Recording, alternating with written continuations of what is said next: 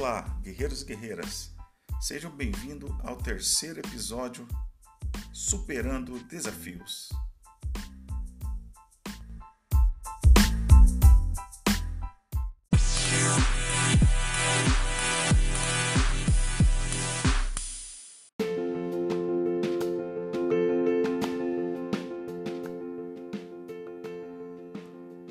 A vida é cheia de términos e novos começos.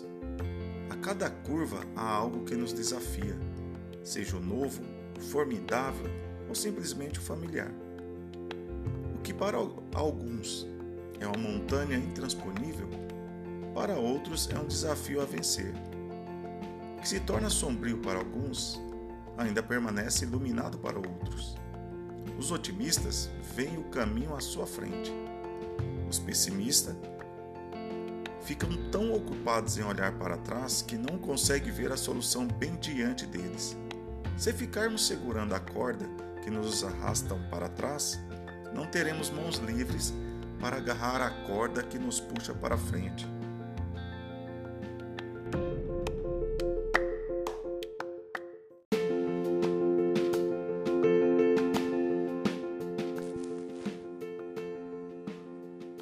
Uma vez me disseram que meu maior defeito era acreditar que tudo sempre vai dar certo. E sim, eu acredito. Não que eu não saiba que existe a possibilidade de dar errado, mas a verdade é que se você acreditar que vai dar errado, sua mente e corpo nunca farão o necessário para alcançar aquele feito, pois você já está convicto que não vai dar certo, o que até pode começar bem mas que em algum momento acontecerá algo imprevisto. Pensar assim nunca me pareceu muito certo. Pois quantas vezes você viu times pequenos em finais de campeonatos entrarem derrotados em campo? Só pelo fato de terem um grande desafio pela frente e simplesmente não conseguirem acreditar que é possível uma vitória em cima daquele tal time, invencível.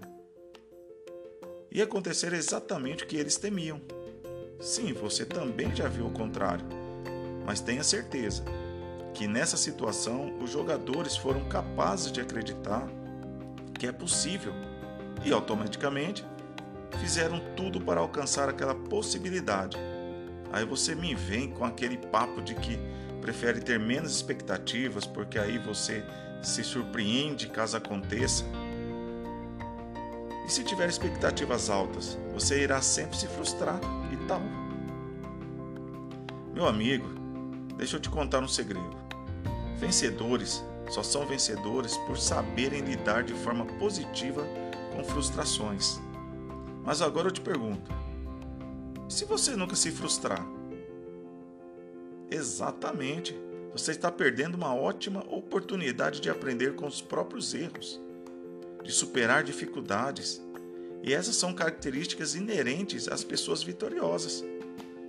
Portanto, meu irmão, acredite, o pior que pode acontecer é você, em algum momento da sua vida, se tornar um vencedor. Vai e vença, guerreiro.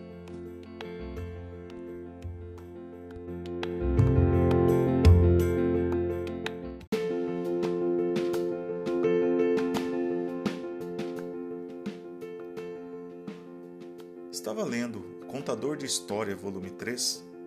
É um livro até interessante que eu aconselho a todos né, a lerem. Estava vendo a história do alpinista e vem a calhar com as superações. Vamos lá. Um alpinista que sempre buscava superar mais e mais desafios, ele resolveu, depois de muitos anos de preparação, escalar o Aconcagua. Mas ele queria glória somente para ele e resolveu escalar sozinho, sem nenhum companheiro. O que seria natural no caso de uma escalada dessa dificuldade. Começou a, começou a subir e foi ficando cada vez mais tarde. Porque não havia se preparado para acampar, resolveu seguir a escalada, decidida a atingir o topo. Escureceu e a noite caiu como um breu, nas alturas da montanha. Não era possível mais enxergar um palmo à frente do nariz. Não se via absolutamente nada. Tudo era escuridão. Zero de visibilidade. Não havia lua e as estrelas estavam cobertas pelas nuvens. Subindo por uma parede, a apenas 100 metros do topo, ele escorregou e caiu. Caía a uma velocidade vertiginosa. Somente conseguia ver as manchas que passavam cada vez mais rápida na mesma escuridão.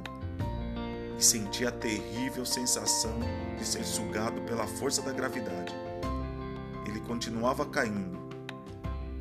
E nesses angustiantes momentos passaram por sua mente todos os momentos felizes e tristes que já havia vivido em sua vida. De repente se sentiu um puxão forte que quase o partiu pela metade. Como todo alpinista experimentado, aquele profissional, né? Havia cravado estacas de segurança com grampos a uma corda comprida que fixou em sua cintura. Nesses momentos de silêncio, suspendido pelos ares na completa escuridão, não havia nada a fazer a não ser gritar. Oh meu Deus, me ajude! Oh meu Deus, me ajude! De repente, uma voz grave e profunda vinda do céu respondeu: O que você quer, meu filho? O que você quer de mim? Me salve, meu Deus, por favor. Você realmente acredita que eu possa te salvar? Eu tenho certeza, meu Deus. Então corte a corda que te mantém pendurado. Corte a corda Corte a corda, meu filho. Houve um momento de silêncio e reflexão.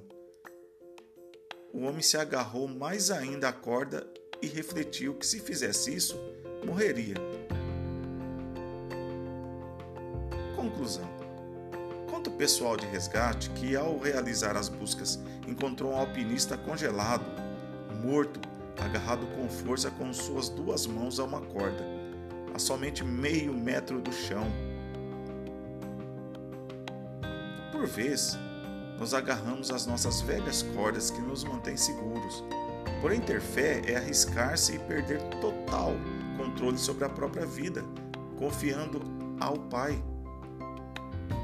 Que possamos todos entregar-nos e viver plenamente na confiança de que existe aquele que está sempre ao nosso lado a nos suportar, mesmo que nossa corda arrebente.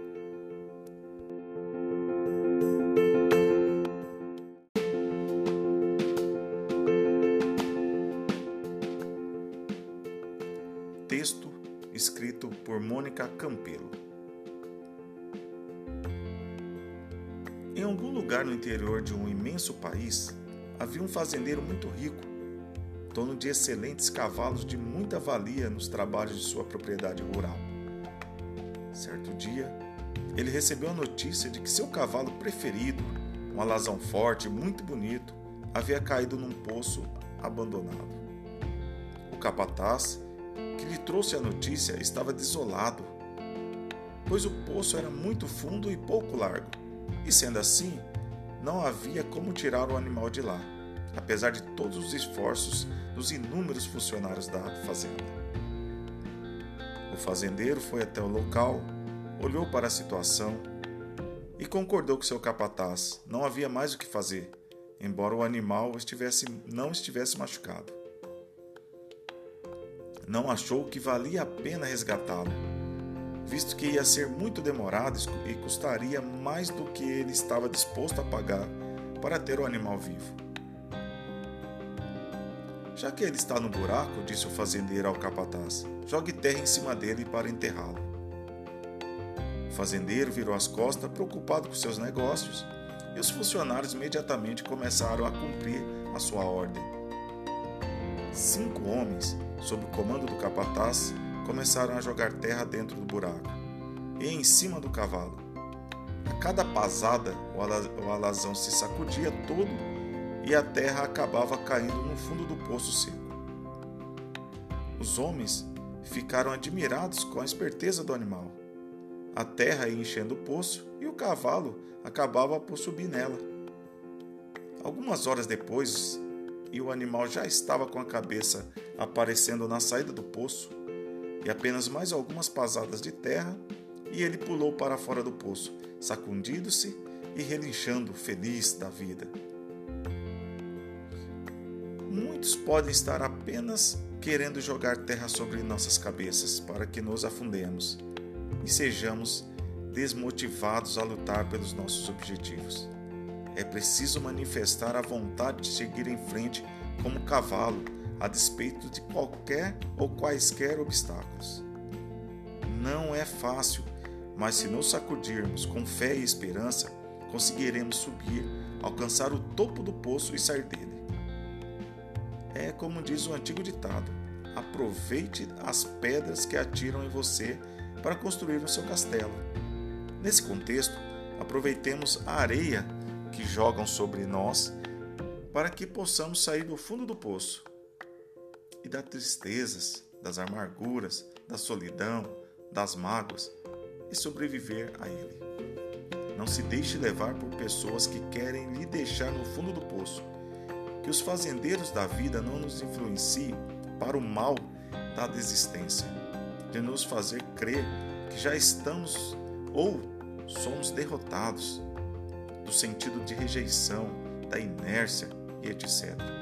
Continuemos lutando enquanto tivermos vida, que possamos manifestar a grande ideia da superação como ao do cavalo.